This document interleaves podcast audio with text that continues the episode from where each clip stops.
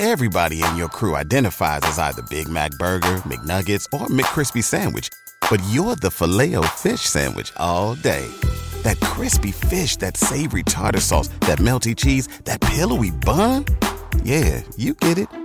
Every time. And if you love the filet of fish, right now you can catch two of the classics you love for just $6. Limited time only. Price and participation may vary. Cannot be combined with any other offer. Single item at regular price. Ba da ba ba ba.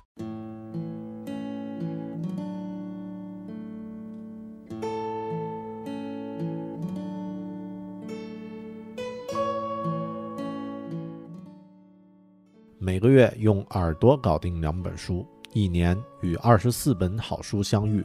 大狗熊陪你轻松阅读。月亮的月，读书的读，Read with Bear，狗熊阅读。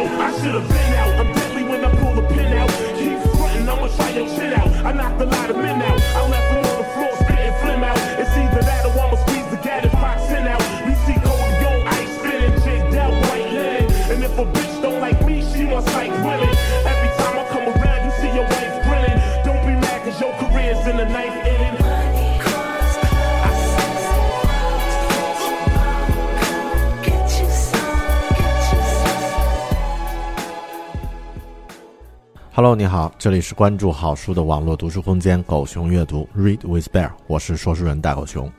这个世界啊，有很多的事物呢，会随着人们的认识，慢慢的变得越来越清晰，越来越具体。或者说呢，很多事物在科技的发展过程中呢，边界会逐渐变得越来越清晰。只有两个东西除外，一是浩瀚的宇宙，二呢是人类的内心世界。对于这两者的探索呢，也在不断的继续。在狗熊阅读的节目里面呢，我们分享过不少对于宇宙世界的探索，还有故事。那么今天呢，我们来分享一本探索第二个东西，也就是人类内心思考过程的优秀著作。今天要分享的这本书啊，是一本在西方受到极哈极大好评的书。用《经济学人》啊，《Economist》这本杂志的评价来说呢，本书意义深远。就像哥白尼否定地心说，达尔文提出生物进化论一样，这本书向我们展示了我们并没有自己想象的那么理性。本期狗熊阅读诺贝尔获奖心理学家丹尼尔卡内曼的代表著作思考快与慢 thinking fast and slow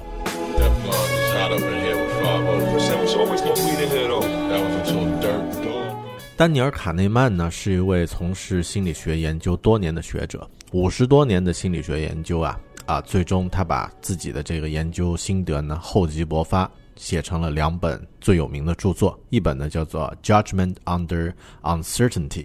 啊，《Heuristics and Bias》啊，叫啊中文翻译叫做《不确定状况下的判断》。那么这本书啊是一本经典论文集，里面有三十多篇呃论文，心理学的专业论文，论文非常的学术，也很烧脑。那我是不会去看的。那么另外一本呢，就是今天我们要讲的，在西方非常畅销的这本《Thinking Fast and Slow》，思考快与慢。比较有趣的一点呀，是《思考快与慢》这本书呢，在国内被划定在了经济类、经济学啊著作的这个类别里面。为什么呢？因为丹尼尔·卡内曼教授啊，在二零零二年曾经获得了诺贝尔经济学奖，所以呢，可能是因为出于宣传的原因，或者呢是出于其他的一些啊、一些这个啊、不太理解的这个对呃，就是编辑对这个领域不太理解的原因吧。那么他的著作被划为了经济学类别，虽然他是一个标准的心理学家，而这本书呢也是一本标准的心理学著作啊，真是像那句网络上的俗语说的啊，不想得诺贝尔经济学奖的作者不是好的心理学家啊。那么为什么一个心理学家会获得诺贝尔经济学奖呢？因为它最重要的成果呢，是关于不确定状况下人类判断、推理和决策的研究。那么卡内曼呢，他证明了人类的决策行为是如何系统性的偏离标准经济理论所预测的结果的。这也正是他获得诺贝尔奖的原因。稍后呢，我们会详细再来说。那么说一说卡内曼他个人是一个什么样的人？那么丹尼尔·卡内曼，一九三四年出生在以色列的特拉维夫啊，也是一个犹太人了。那么以色列和美国双重国籍，他都拥有。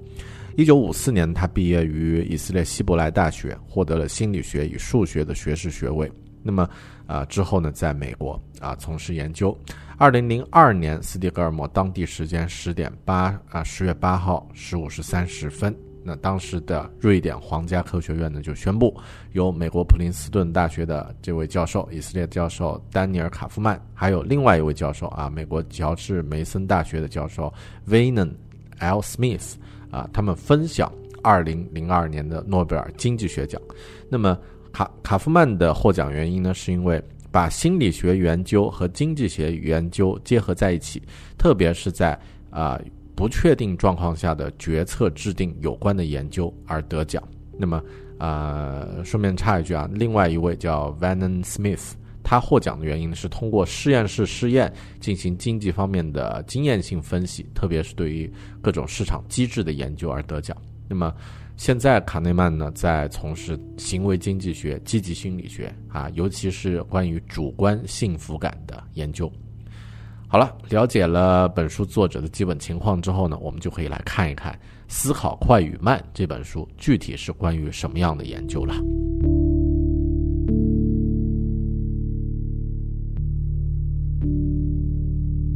那么，《思考快与慢》这本书啊，其实总结下来核心观点就一句话：我们的行为呢是由两个不同的系统决定的，一个呢是无意识的系统，另一个呢是有意识的系统。打个比喻啊，在我们的脑海里呢，就像上演着一场戏剧。啊，那么戏剧之间呢有两个主角，然后他们有着电影般曲折、戏剧化、紧张的情节。这两个主角呀，这两个角色呀，分别是一个呢是冲动的、不加思索的、依靠直觉去进行呃解决问题的系统一，还有另外一个角色呢是谨慎的、深谋远虑的、仔细计算的系统二。啊，他们就像一个呃这个呃好莱坞电影里面经常搭档的。啊，一一动一静的组合一样，一胖一瘦啊，一高一矮，一穷一富，啊，一美一丑啊，等等等等。嗯，当他们相互斗争的时候呢，两者之间的互相作用，决定了我们将如何进行思考、做出判断，还有决做出决定，以及如何采取行动。那么，System 一就是系统一呢，是我们大脑的一部分。它通常呢依靠直觉，快速的来进行工作，不受我们意识的控制。当你举个例子啊，听到非常响的一声，没有预料到的这个突发的一个响声的时候啊，你就可以感受到这个系统一的运作了。比如说，突然砰，你听到一声巨响，你会有什么反应呢？你的第一反应啊，应该是立刻无意识的会将注意力转移到这个声音上啊，去看，哎，发生了什么事儿？然后呢，可能你身体都做好了一个要面对的，或者是逃跑的，或者是这个应对防御的这样的一个状态。那那么。这个呢，就是系统一。这个系统呢，是我们进化而来的产物，能够做出如此快速的行动和判断，是我们与生俱来的生存优势啊！这是几万年的进化带来的一个一个啊，面对问题的一个第一反应。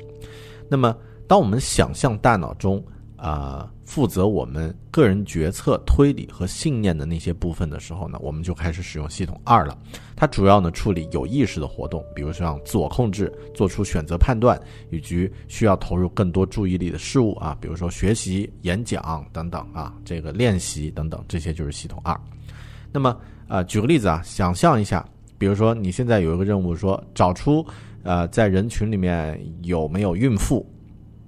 听到这个任务之后呢，你的大脑就会有意识的去专注这个任务。你的大脑会想，哎，孕妇的特征是什么？啊，当然就是大肚子嘛，是吧？然后还有有没有一些有助于找到孕妇的事物，比如说像摇篮车，或者是母婴用品店，或者其他的一些东西等等。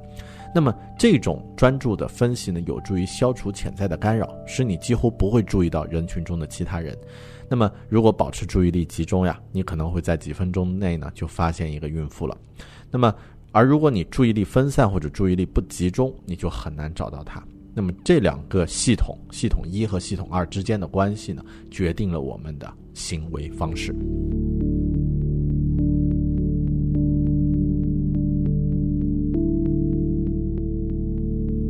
思考快与慢这本书里面提出来的系统一和系统二呢也接触出一个非常有趣的观点就是我们的精神层面的懒惰呀，是会导致错误，而且会影响我们的智力的啊。咱们先来玩一个著名的测验啊，这个测试啊，球拍和球的问题，来看看这两个系统是如何工作的。那么提问：球拍和球一共需要花一块一毛钱，球拍比球贵一块钱，请问球多少钱？再问一次啊，球拍和球一共一块一毛钱，球拍比球贵一块钱，请问球值多少钱？你的第一反应是什么？最可能出现在你脑海里面的第一反应是球值一毛钱啊，这是系统一直觉性的无意识的答案，但其实它是错的啊。现在你花一点时间认真的去计算一下，球拍和球一共一块一毛钱，球拍比球贵一一块钱。你看出你的错误在哪儿了吗？正确的答案是，球是值五分钱，那么球拍呢值一块零五分钱，所以呢，球拍比球贵一块钱，对吧？它们共同加起来是一块一毛钱。那么实际的情况呀，就是你的系统一是一个冲动的这种系统，而且它依靠直觉，毫无意识的给出这个答案，但它的答案给的太快了。那么通常呀。在遇到无法理解的情况的时候呢，系统一会请求系统二来解决问题。但是在求拍和求这个问题的时候，系统一被欺骗了，因为他把问题理解的简单了点儿，而且呢，错误的认为可以自行处理，于是呢就出错了。有的时候呀，如果是换一个场景，比如说你是通过了一个很激烈的几轮的面试啊，各种竞争之后遇到这个问题，在在这个面试的时候提到问碰到这个问题，或者在类似像高考呀这样的考试中你碰到这样的问题，那么你就会认真的去想，哎，这个问题怕是没那么简单，怕是有一些埋伏啊。当你开始使用系统二来分析的时候，你就会发现，哎，的确是如此，它有陷阱啊，呃。所以呢，在你用，呃，有一些挑战性或者是在不太舒服的场景下，会优先采用系统二来进行思考。为什么呢？球拍和球这个问题，它暴露出来的呀，就是我们天生的一个心理惰性。当我们在使用自己的大脑思考问题、解决问题的时候呢，我们倾向于啊，为每项任务使用最小的能量，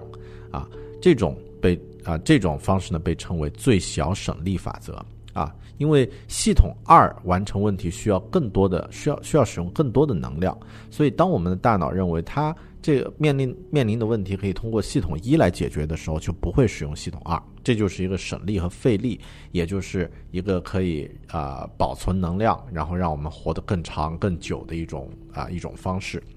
那么就像你在汽车开始啊啊这个。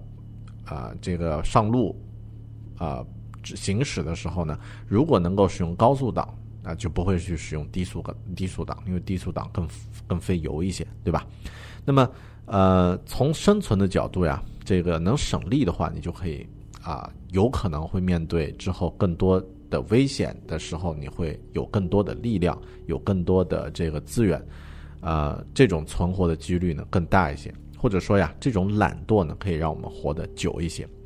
但这种懒惰呢，却不能让我们变得更好。因为使用系统二呢，是我们智力的一个重要方面。研究表明啊，啊，练习和系统二有关的任务，比如像专注、自我控制啊，可以提升智力的得分。球拍和球的问题呢，就说明了这一点。我们的大脑呢，可以通过使用系统二来进行思考呢。啊，避免出现这个常见的错误。其实这也就是狗熊我常说的，要跨出自己舒适圈的科学解释。在舒适圈之外呢，你会强迫自己使用系统二来解决问题，而系统二使用的越多呢，就越能提升你的智力和能力。相反，如果停留在舒适圈内解决问题呢，都是使用省力的默认的系统一的话呢，你就不会得到进步啊，因为默认的这种懒惰和避免使用系统二呢，我们的思维。会限制住我们智力的发展。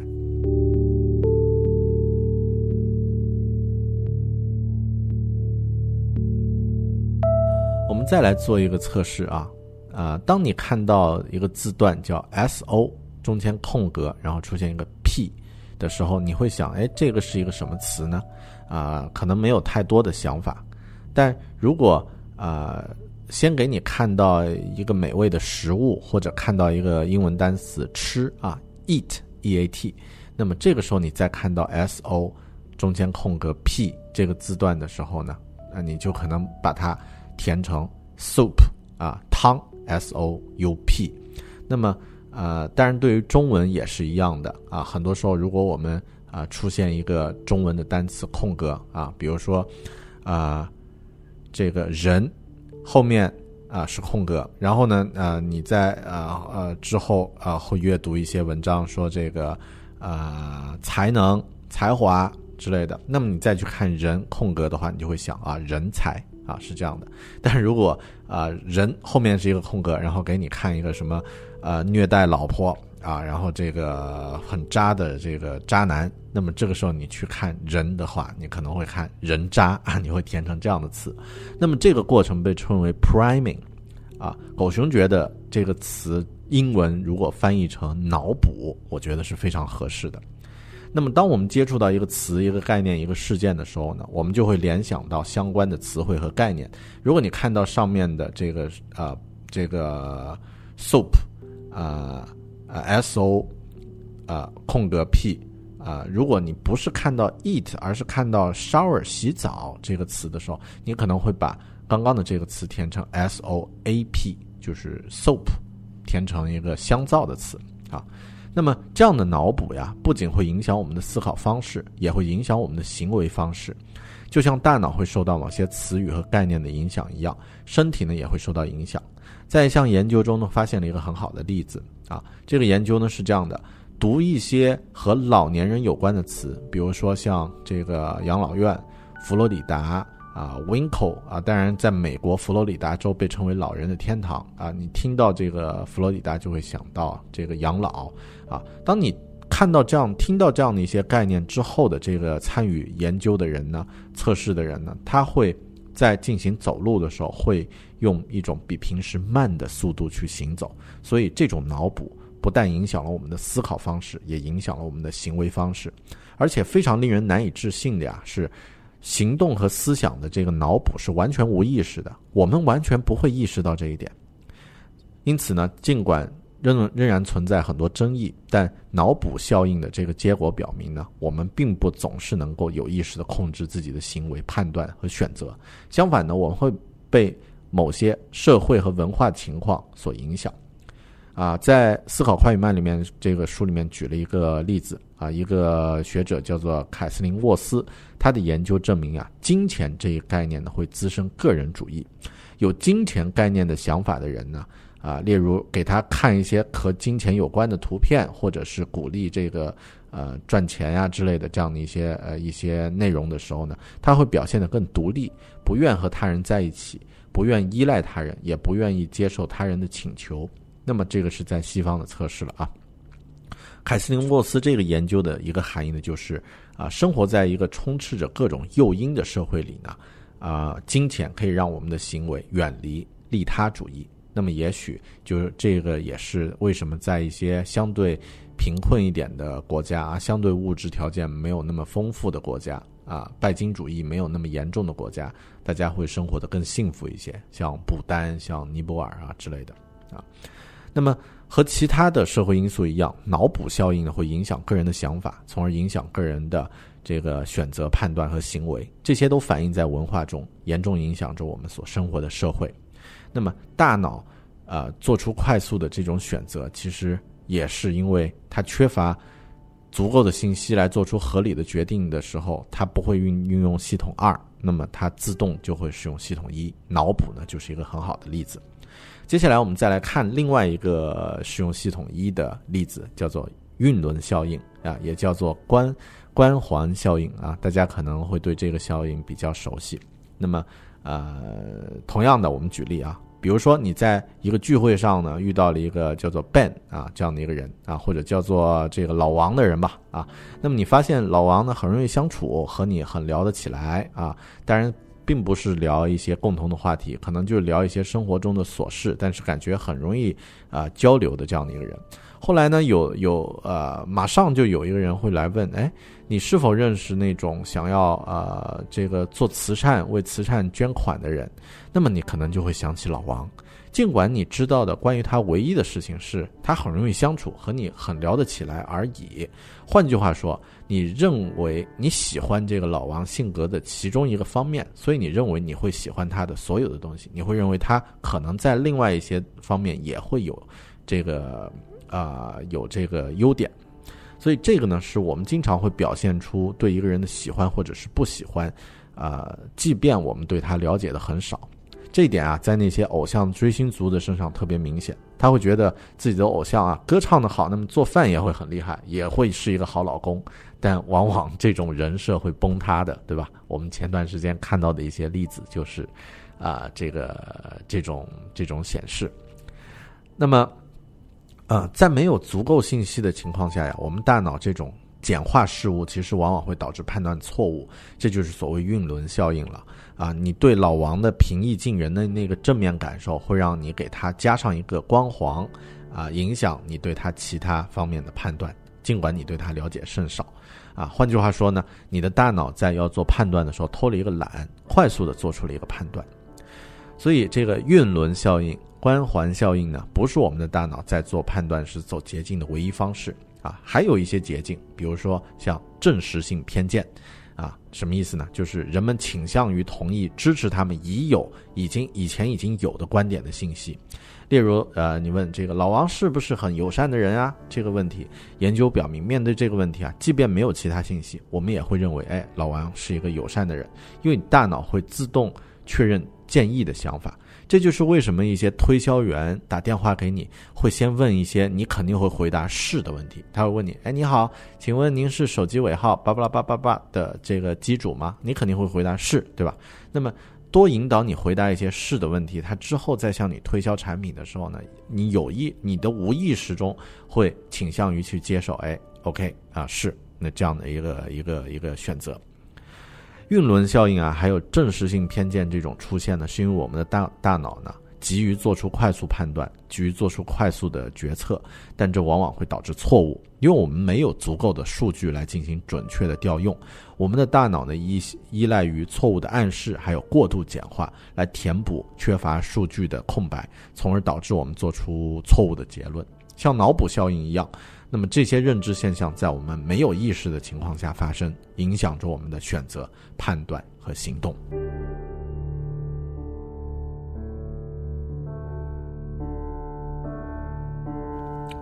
在通常情况下呢，我们需要做出快速判断。那么，为了帮助我们做到这一点，我们的大脑呢发展出了一些捷径来帮助我们迅速了解周围的环境。那么这些捷径呢被称为启发法啊，启发法。听起来好像，嗯、呃，不像一个专业的名词啊，但英文它是一个专词专专门的词，叫 heuristics 啊，h e u r i s t i c s。那么它源自于古希腊语，呃，古希腊语也被翻译为这个策略法、助发现法啊、杰思法等等。那么它的意思呢，是依据有限的知识或者不完整的信息，在短时间内找到问题解决方案的一种技术。嗯，它是一种。啊、依据关于系统的有限认知和假说，从而得到关于这个系统的结论的一种分析行为啊，好长的一句话啊。由此得到的解决方案呢，可能会偏离最佳方案。那么与最佳方案的对比呢，可以确保启发法的质量。典型的启发法呢，有试错，还有排除啊。鉴于启发法呢基于经验，所以很多时候它也会基于错误的经验。那么大多数情况下呀。啊，因为人在进化过程中，启发法是一种慢慢培养、进化出来的一种方式。那么这个过程会比较有用，但问题在于我们的大脑倾向于过度去使用启发法，将它们运用于不适合的情况下呢，就会导致我们犯错误。那么，呃，为了更好的理解启发法还有它 可能导致的问题呢，我们可以研究一下其中的两种类型。一一呢叫做替代性启发法啊，也叫做代表性启发法；二呢叫做可得性启发法。在代表性启发法里面呢，我们回答的是一个比实际提出的问题更简单的问题啊。什么意思啊？我们举个例子啊，就是比如说你面对一个问题说，那个女人是厨师候选人，她有多大的可能啊、是这个能够胜任，能够成功的胜任厨师这个职务？那么我们很容易会自动用一个更容易回答的问题来替代我们这个应该回答的问题。我们会问自己：这个女人看起来像是一个会成为好厨师的人吗？请注意啊，这两个问题是不一样的。第一个问题是，这个女人是一个好的厨师吗？第二个问题是，这个女人看起来像一个好厨师吗？啊，那么很显然，第二个问题要更容易回答一些。那么，这种启发法意味着我们不是在研究这个候选人这个女人的她的能力、她的经呃经历、她的背景，而是在问自己一个更容易的问题，那么就是这个女人是不是符合我们心目中一个好厨师的形象啊？比如说她是不是一个看起来和蔼可亲啊，胖胖的，然后微笑，然后呢这个像一个很好的这个我们心目中的一个很好的厨师的形象，但其实这个形象不一定正确，因为有一些厨师，对吧？他可能脾气暴躁，他可能是这个很瘦啊，然后但他不符合你心目中那个标准的厨师形象，但他恰恰是一个很好的厨师，这种情况很多的。那么，呃，但不幸的是啊，如果我们的这个内心的那个厨师形象和你的这个候选人的形象不符合，那么我们就会否定他，即便他有多年的厨房经验啊，即便他呃的能力足以胜任这个这个岗位。那么这就是我们心里的一个一个可能会偷换概念的一个思考方式。那么，呃，很多骗子，很多我们熟悉的这种骗术呢，最基本的一个呃一个套路就是说，你首先要看起来像那样的一个人啊啊，你是呃伪装成一个老板，那是口你的样子看起来要像老板，对吧？穿着、衣着、谈吐，那么这个就是符合。被骗人内心的一个形象，那么才有可能让他放松戒备。那么其次啊，第二种就是可得性启发法。那么这个呢是什么意思呢？就是我们经常会高估听到或容易记住的事情的概率。啊，比如说中风比交通事故其实造成的死亡人数更多，但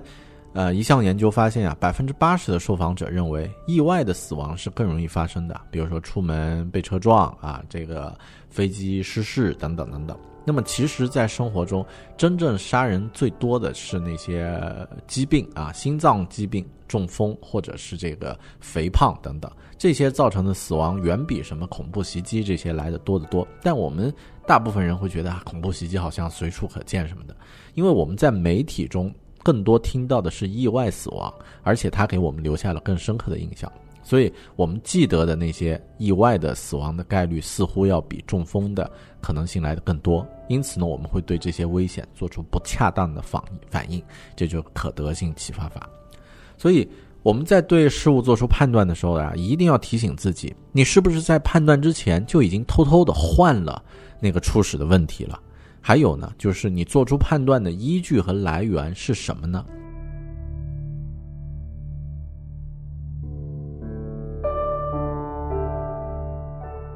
靠不住的数字，还有靠不住的回忆，你如何去预测某些事情是否会发生呢？很多人会说啊，凭直觉呀，这种直觉其实就是指系统一了。而预测的一个有效的方法，就是你真的去预测一些事情是否会有效发生呢？啊，真的会发生呢？有效的一个方法是记住一个基准的几率，那么这就是指，呃，统计所依赖的这个一个基础。例如啊，一个大型汽车公司，假设你坐这个啊出租车啊，一个出租车公司有百分之二十的黄色。的出租车还有百分之八十的红色的出租车，那么你打这家出租车的这个打车服务，那么啊黄车的出现概率呢是百分之二十，红车的出现概率是百分之八十，这是他们的基本的一个概率。那么如果你预约了一张出租车，并且呢想预测一下它的颜色，只需要记住这个基本的概率，那么你就会做出一个相对比较准确的预测，但。呃，不幸的是，我们经常会忽视这个几率，因为我们关注的往往是我们所期望的，而不是最有可能发生的。啊，那么，比如说关于这个出租车的问题，假设你已经看到五辆红色的出租车经过了，那么下一辆车会是什么颜色呢？你第一反应肯定会认为，应该会认为啊，下一辆车应该会变成黄色的了嘛，因为已经有五辆红色的经过了。但如果我们记得几率的话，我们应该意识到，不管前面出现了多少颜色的出租车，下一辆将会出现的车的，呃，这个颜色的红色的概率仍然在百分之八十。它前面的这个数，呃，出现了几辆车和接下来这辆车的概率是没有关系的。那么这个问题的陷阱就在于，我们倾向于关注我们希望看到的东西，也就是一辆黄色的出租车，因此我们很可能就是错的。大狗熊我呀，自从明白了这个几率的道理之后，我就再也没有去买过彩票了。那么，呃，买彩票这个思维陷阱，其实和上面这个出租车是一样的。如果你一口气买了一百张彩票，或者说你接连买了一百张彩票都没有中。是不是下一张彩票中奖的几率会大一些呢？很多人会觉得是啊，肯定会啊，因为我已经买了一百张都没有中了嘛。那么下一张应该会中的，其实并不是。第一百零一张彩票的中奖率其实和第一张彩票是一样的，这就是对于随机性的一种误解。那么。随机性的误解，这个是一个统计学的名词啊，就是指在一个随机数列啊，随机数的一个序列里面呢，比如说出现八八八八八八八啊这样的一个数字，和出现八二四三八二六啊，这个概率其实是一样的。但未经过统计学训练的人很难相信这一点，他们会倾向于用虚假的因果关系去解释他们认为不随机的事件。那么基数忽视啊是一个常见的错误，它和很多统计中出现的问很多问题有关。同样的，我们也很难记住呀，其实所有的事情发展最终都是会回归平均水平的，啊，所有的情况确实都具有平均状态。那么围绕平均值变化呢，最终会趋向于去接近这个平均值。啊，比举个例子，如果一个每个月平均进有五个进球的足球前锋呢，在九月份他踢进了十个球，那么他的教练肯定会觉得啊，太厉害了，这个小孩超水平发挥不错，啊，但是其实慢慢他会觉得这个一个月踢进十个球好像是一个常态。那么接下来他在今年剩下的时间里面呢，每个月只有五个左右的进球，他的教练可能会批评他啊，这个没有保持进步什么的。那么其实。这个拳锋没有做错，他也不应该受到这种批评，因为他只是回到了自己的平均水平，这就是所谓的回归现象。如果某个学生呀在日常练习中的成绩是围绕某个平均值波动的，那么在一次特别突出的成绩之后，成绩多半会下降；一次特别糟糕的成绩之后呢，成绩多半会上升，这也是一个日常的规律。那么，但我们生活中其实会忽略这样的一个规律。接下来来说一说记忆和经历的可靠性。我们的头脑呢，并不会直接去记住经历。我们的记忆自我分为两个部分，啊，他们在事物的记忆上是存在不同的。首先呢，是叫做体验自我，啊，那么它是记录在我们在事情发生的那个当下的感受，啊，这个体验自我会问自己这个问题：我此时此刻感受怎么样？那么然后呢，是记忆自我。他会在事件结束之后呢，去记录事件如何展开，然后他会问自己：我当时总体的感觉如何？这个事件是怎么发生的？那么体验自我呢，会对发生的事情给出更准确的描述，因为我们在经历中的感觉总是最准确的。但记忆自我呀，因为是在情景结束的时候去记录记忆的，所以不太准确，但它却主导着我们的记忆。为什么呢？因为啊，有两个原因。第一个原因是时常忽略。就是时间的长度会被忽略，我们会忽略世界发生的时候呢所持续的时间，而倾向于记住其中某一个特殊时刻的感受。那么第二个呢是风中定律，啊风波峰呃山峰的峰终点的终风中定律。那么我们会强调事事件最终时刻的感受，所以这就是为什么我们的记忆不一定准确，特别在时间的这种啊方面不准确的一个重要的原因。举个例子啊。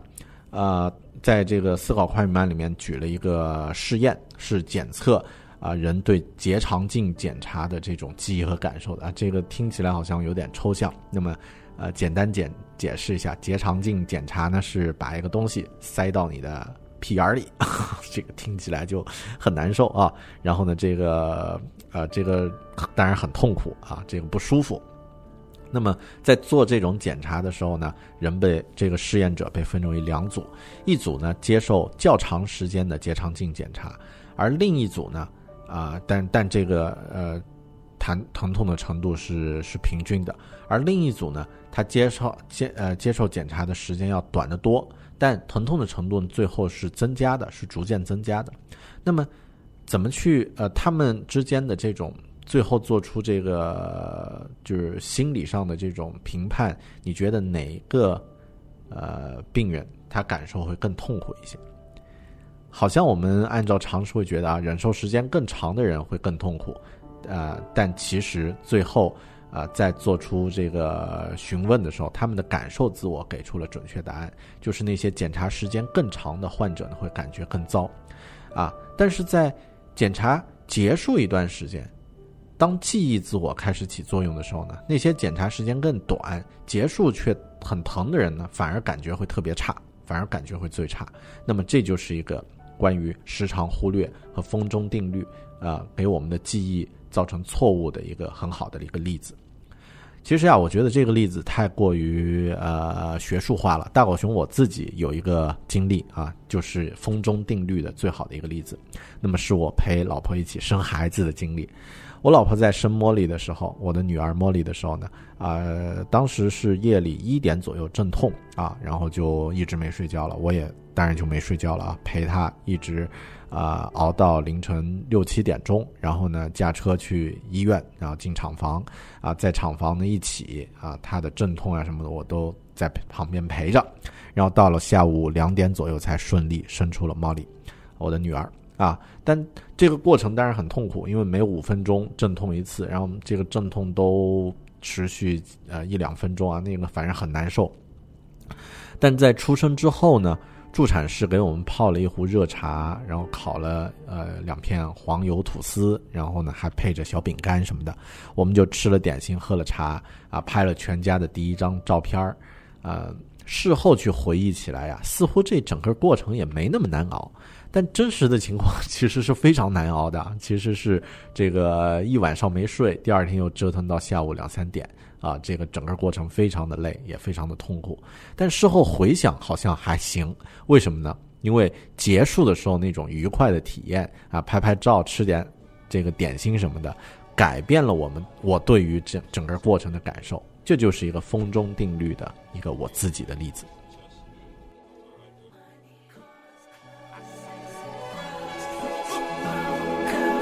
Hey yo, I should have been out. I'm deadly when I pull the pin out. Keep frontin', I'ma try your shit out. I knocked a lot of men out. I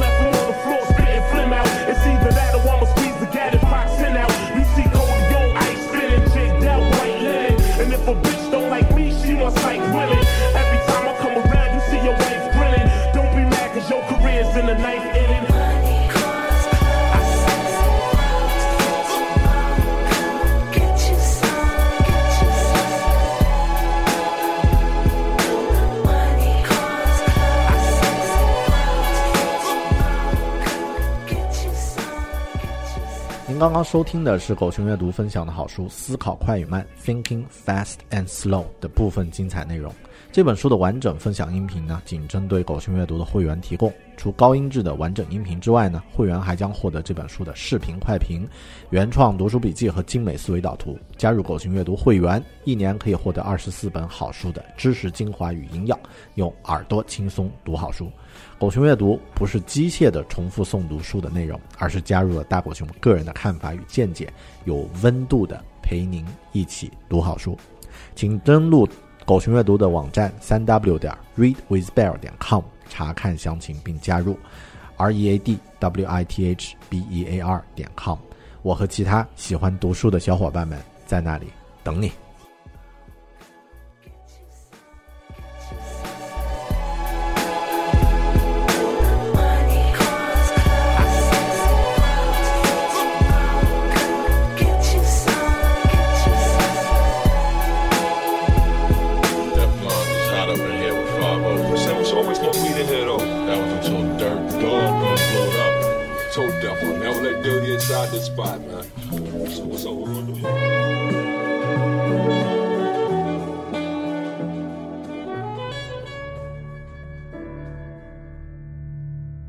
为了理解很多不同的情景啊，我们大脑会自然出现认知一致性，就是会去构建一个完整的心理图像来解释一些思想和概念。呃，我们在讲那个刻意练习的时候，曾经讲过啊，就是呃最有效的一种记忆方式叫记忆宫殿啊 （memorial 呃 palace），就是在头脑里面构建一个房间，一个视觉化的图像啊。那么同样的，这就这就是我们理解一些事物的这种规律。那么啊，比如说我们大脑有很多关于天气啊这种心理图像。那么，比如说说到夏天，你可能脑海里面会想到我在这个夏天穿着这个短裤、凉鞋啊，戴着草帽啊，然后这个呃这个万里无云什么，然后有蝉在叫，这就是一个夏天的一个天气的图像。那么我们做出判断的时候，做出决定的时候，也会依赖这些图像。那么比如说，我我们想啊、知道夏天穿什么衣服，那么这个时候你就会去想心里的那个夏天的图像里面的人穿什么衣服，你就会跟着他去穿类似的这种啊、这个选择啊，做类似的决定。那么也就是说，我们会参考你的心理图像，然后呢，根据他们来建设自己的假设和结论。但有的时候啊，是我们对这些图像过于信任了，即便可以用的统计数据和我们的心理图像不一致，我们仍然会让它指导着我们的选择。比如说，呃，同样是在夏天，那么天气预报告诉你明天是这个气温会骤降，然后第二、第三天呢又会晴朗，但第二天你可能仍然可能会穿着短裤 T 恤出门啊、因为你大脑中告诉自己这个是夏天嘛，夏天就应该穿成这样的，是你的心理图像告诉你的，所以你做出这样的选择，最终结果你可能会因为那个气温骤降被在外面被冻成狗，对吧？那么简而言之呢，就是我们对我们经常出错的心理图像呀，会过于自信了。但有一些方法呢，其实是可以克服这种过度自信的，并啊帮助你做出更好的预测。其中一种方法呢，就是利用参考类来进行预测，不要根据你的那个心理图像来做出判断，而是要用特定的历史事例来做出更啊、更准确的判断。举个例子啊，就是想象一下你在一个啊、气温骤降的夏日出门的时候，你当时穿了什么？那根据那个时候，根据那个时候的选择来做判断呢，会更有效一些。另外啊，你可以制定长期的风险政策啊，对于预测成功和失败的情况呢，做具体的计划啊，通过准备和保护呢，来啊来来就是靠证据来说话，而不是靠那个心理的图像来做出更准确的预测。比如说啊、你听到这个啊、气温骤降，那么啊、在包里带一件毛衣，那这个选择呢会更为安全，哪怕你可能第二天用不上，对吧？那么话又说回来啊，呃，如果能够正确的应用心理图像的时候啊，能够正确的应用心理图像呢，在学习某一个领域的技能的时候，可能会取得事倍功半啊，事半功倍的效果。我们之前讲刻意练习那期节目的时候，就曾经说过，很多优秀的音乐家在练习的时候，在学习的时候呢，首先是先观看大量的一流演出，他们哪怕在自己的技能暂时不能达到一流的程度的时候呢，就已经在心理层面知道了一流的表演是什么样的，然后呢，再通过刻意的练习往那个标准去靠拢。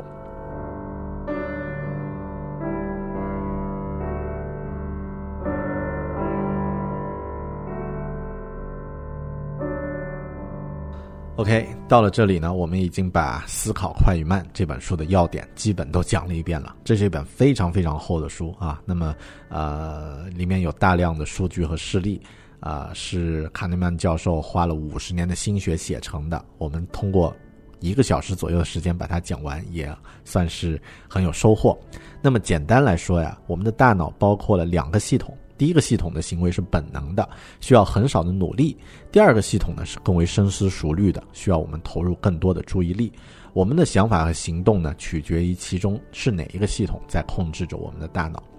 当我们反复接触信息的时候呢，信息会变得更有说服力。这可能是因为我们的进化方式啊，使得我们天生认为那些重复接触过的、没有不良后果的事物呢是好的。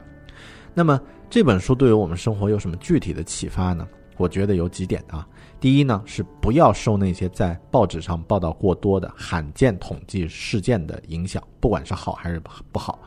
啊。那么灾难和其他事件呢，是我们历史的重要组成部分，但我们经常会高估它们发生的概率，因为我们经常会从媒体上看到和它们有关的一些生动的图像，这是第一点。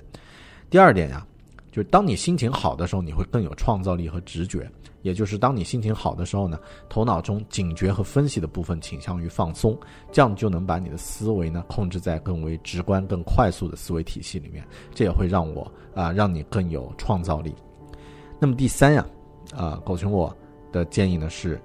要经常要经常有意识的自我观察，我是不是使用系统一来偷懒解决应该用系统二来解决的问题，或者呢是我是不是。啊，把自己处于认知紧张的状态，从而让自己缺乏创造力和说服力啊。对于我来说呀，啊，阅读本书最大的收获是让我明白了一些啊一些认知，以往的一些错误的认知，比如说像因果关系它是不可靠的啊，第一直觉往往是源源于心理图像这样一些自己的认知。那么，也许我们永远都。不能做到完美的思考，但如果总是能够有一个第三方的角度来自我观察和审视自己，那么我们总是能够有提升的可能性。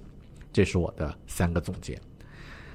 最后来分享一个我在知乎上查到的关于这本书最有趣的一段非常有趣的一段评论，来结束这期节目吧。留言的人是一位匿名用户啊，他说这本书真是一本神书，我立志要读五遍。读第二遍的时候呢，我运用书里的理论，就改变了自己的错误错误行为。比如说，通过微信和陌生女性骗炮啊。他说他之前啊，经常会在微信上啊，通过摇一摇、发红包、嘘寒问暖、发图片啊这些行行为呢，试图和陌生的女性、异性建立联系，最终达到一个目的，就是上床啊骗炮。那么，呃，他读了这本书就改变了这个行为，为什么呢？因为书中他说，书中有提到前景理论啊，就是对概率的不同，人有四种行为模式。那么这种微信去呃这个摇一摇的这种行为模式啊，就是处于作者提到的前景理论四个象限的左下角。也就是啊说，当一个人只有很小概率才能得到大奖的时候呢，他会倾向于冒险行为。也就是说。这个读者，这个呃评论者呢，他说他沉迷于微信摇一摇，就是因为概率小，报酬大啊，因为对吧？啊，这个这个报酬的确挺大的。那么，假如这种微信摇一摇啊，摇两次就有一个女女女性啊被他骗到手啊上床，那么这个概率如果那么大的话，他反而不会沉迷这种行为啊。也许很难理解，但事情就是这么反直觉，呃，那么。摇一摇的目的最终是为什么呢？还不是为了骗炮嘛，对吧？但为了实现这个啊这个目的目的的概率实在太小了。运用直觉也知道啊，摇一千次也不会有一次成功。姑且呃假设这个小概率就是一千分之一，那么为了千分之一的概率，呃，居然不断的浪费时间在虚拟的网络上。如果把这些时间，这些微信摇一摇的时间花在现实生活中呢？比如在酒吧里面去认识女人啊，早就成功多少次了。所以，一个哪怕是再优秀的男人，在微信上试图去勾搭呃女性啊，去摇一摇，都会被女人认为是低价值的。而女人的情感电路呢，又倾向于喜欢高价值的男人。那么，他在微信上去钓妹子，而不是在现实生活中钓呢，成功率是非常低，也是非常懒惰、非常愚蠢的行为。如果没有读这本书，我就不知道啊。作者啊，这个评论者不是不是大狗熊我啊，这个评论者就说啊，我就不知道我的愚蠢，而且还会一直这种摇一摇摇下去。读了这本书呢，我知道了是这种想中大奖的错觉引导我做出错误决策。我浪费在虚拟网络上试图勾搭女人的时间呢，因为读完这本书就越来越少了啊。很抱歉啊，我在这期节目的最后呢，分享了一个非常俗气的例子。如果根据上面提到的风中定律，你可能会在以后的回忆里面认为这是一期很俗气的读书节目。所以我还是再次总结一下吧。五十年前呢，人们认为我们能够驾驭自己的思想，但实际情况下是我们的行为常常受到许多无法看见的因素所影响。我们虽然。处于生活这场游戏之中呢，但对游戏的机制其实是不理解的。偏见经常会导致我们去追求错误的东西。我们的感知和记忆并不可靠。对于自己心理状态的感知和记忆呢，尤其不可靠。其实对人类自身还有很多不解之谜，对于自己呢，我们了解的其实并不多。通过阅读这本书呢，可以让你知道，可以让你知道自己其实没有那么理性。如果在生活中注意观察注意自我审视那么你对自我和世界的认知可能会再提升一个维度。感谢你收听狗熊阅读我们下本书里再见。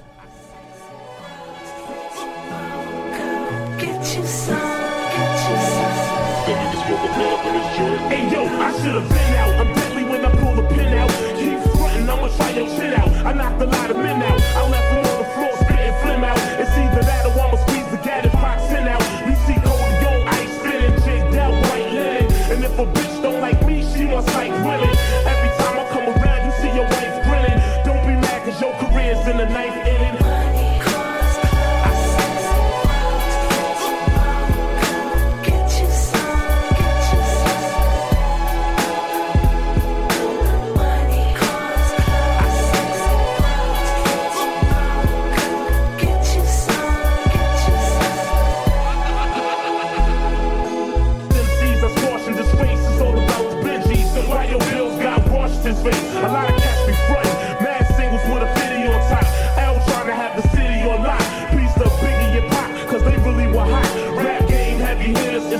they don't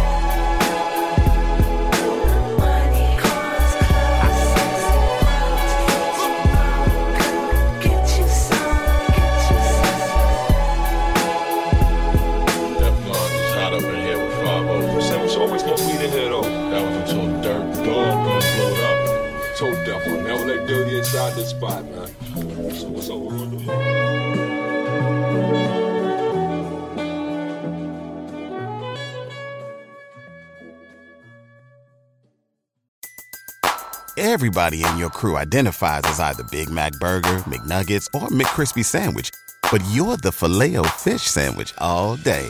That crispy fish, that savory tartar sauce, that melty cheese, that pillowy bun. Yeah, you get it. Every time. And if you love the filet of fish, right now you can catch two of the classics you love for just $6. Limited time only. Price and participation may vary. Cannot be combined with any other offer. Single item at regular price. Ba-da-ba-ba-ba.